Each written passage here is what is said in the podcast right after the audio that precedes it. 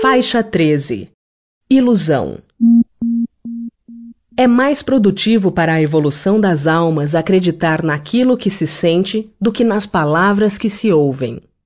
As ilusões que criamos servem-nos de certa forma de defesas contra nossas realidades amargas.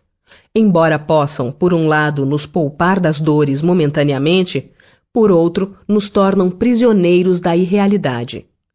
Para possuir uma mente sã, é preciso que tenhamos a capacidade de aceitação da realidade, jamais fugindo dela. Muitos de nós conservamos a ilusão de que a posse material proporciona a felicidade, de que o poder e a fama garantem o amor, de que a força bruta protege de uma possível agressão, e de que a prática sexual dá uma integral gratificação na vida. Quase sempre desenvolvemos essas ilusões na infância com nossos pais, professores, outros parentes, como sendo reais ensinamentos, quando, em verdade, não passam de crenças distorcidas de indivíduos que tinham o dinheiro e o sexo como divindades supremas. Mesmo quando crescidos e maduros, sentimos medo de abandoná-las.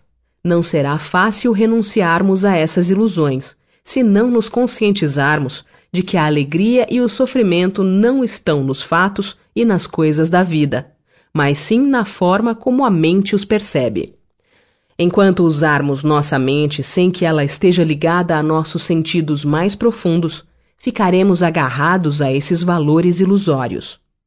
Às vezes, na denominada educação ou norma social, assimilamos as ilusões dos outros como sendo realidades.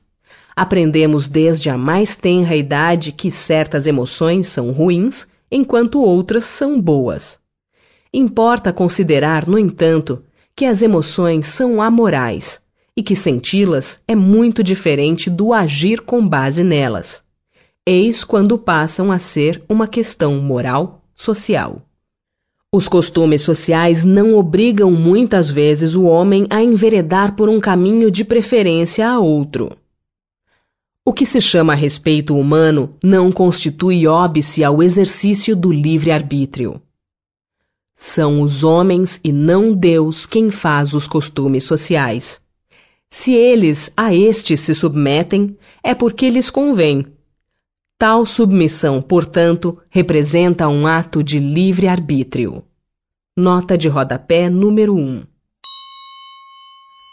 Leitura da nota de rodapé número 1 Questão 863. Os costumes sociais não obrigam muitas vezes o homem a enveredar por um caminho de preferência a outro, e não se acha ele submetido à direção da opinião geral quanto à escolha de suas ocupações? O que se chama respeito humano não constitui óbice ao exercício do livre-arbítrio? São os homens e não Deus quem faz os costumes sociais se eles a estes se submetem, é porque lhes convém. Tal submissão, portanto, representa um ato de livre-arbítrio, pois que, se o quisessem, poderiam libertar-se de semelhante jugo. Por que então se queixam? Falece-lhes razão para acusarem os costumes sociais. A culpa de tudo devem lançá-la ao tolo amor próprio de que vivem cheios, e que os faz preferirem morrer de fome a infringi-los. Ninguém lhes leva em conta esse sacrifício feito à opinião pública, ao passo que Deus lhes levará em conta o sacrifício que fizerem de suas vaidades. Não quer isto dizer que o homem deva afrontar sem necessidade aquela opinião, como fazem alguns, em que há mais originalidade do que verdadeira filosofia.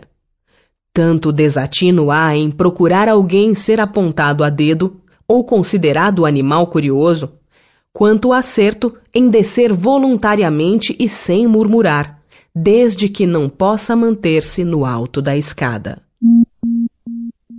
Colocar restrições às emoções é como querer segurar as ondas do mar, enquanto colocar restrições ao comportamento humano é perfeitamente possível e válido são os comportamentos adequados que promovem o bem-estar dos grupos sociais e, inquestionavelmente, são necessários à harmonia da comunidade. As emoções são simplesmente emoções. É importantíssimo aprendermos a perdoar e sermos compreensivos, desde que façamos isso agindo por livre escolha, não por medo ou por autonegação emocional.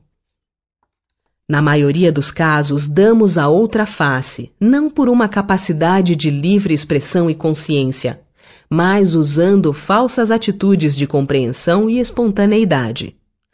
Para que nossos atos e comportamentos sejam verdadeiros, as emoções devem ser percebidas como são e totalmente reconhecidas pela nossa personalidade, a fim de que nossa expressão seja natural, fácil e apropriada às situações. Identificar uma emoção é diferente de suportá-la. Na identificação, nós a reconhecemos e a partir daí agimos ou não. Suportar a emoção significa ignorá-la ou simplesmente tentar eliminá-la. Censurar as emoções é ilusão. Seria o mesmo que censurar a própria natureza. Habitualmente, os pais costumam repreender o filho dizendo que não deveria ter raiva ou medo. Por certo, condenam as crianças por essas emoções e as obrigam a escondê-las. Porém, eles não conseguem extirpá-las. Ao punirem seus filhos, por estes expressarem suas emoções naturais, talvez não estejam usando o melhor método educativo. Não seria melhor ensinar-lhes os códigos do bom comportamento social, deixando que seu modo de ser flua com naturalidade e equilíbrio, sem anular a personalidade ou torná-los submissos? Todos os seres humanos nascem com reações emocionais. Encontramos nos bebês emoções de raiva quando estão impedidos de andar, pegar, brincar, ou seja, movimentar-se livremente. Verificamos também emoções de medo quando ficam sem apoio, quando se sentem abandonados ou diante de barulhos fortes.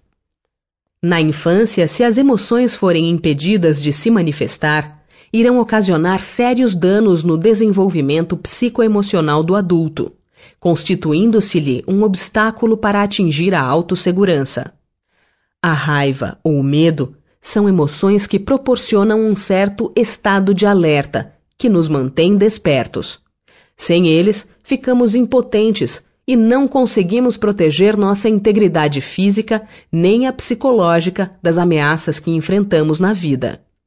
São eles que nos orientam para a defesa ou para a fuga em situações de risco.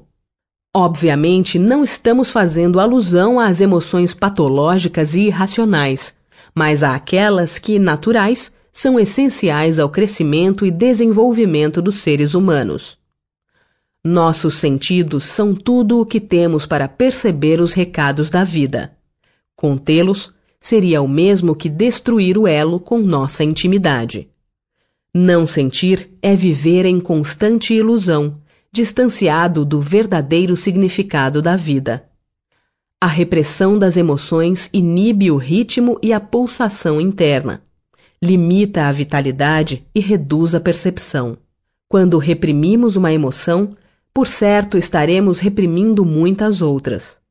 Ao reprimirmos nossas emoções básicas, abre parêntese, medo e raiva, fecha parêntese, certamente estaremos reprimindo também as emoções da afetividade. Infelizmente, não conseguiremos lidar com as dificuldades e encontrar soluções se perdermos o contato com as leis da natureza, aliás, criadas por Deus e que nos regem a todos. É mais produtivo para a evolução das almas acreditar naquilo que se sente do que nas palavras que se ouvem.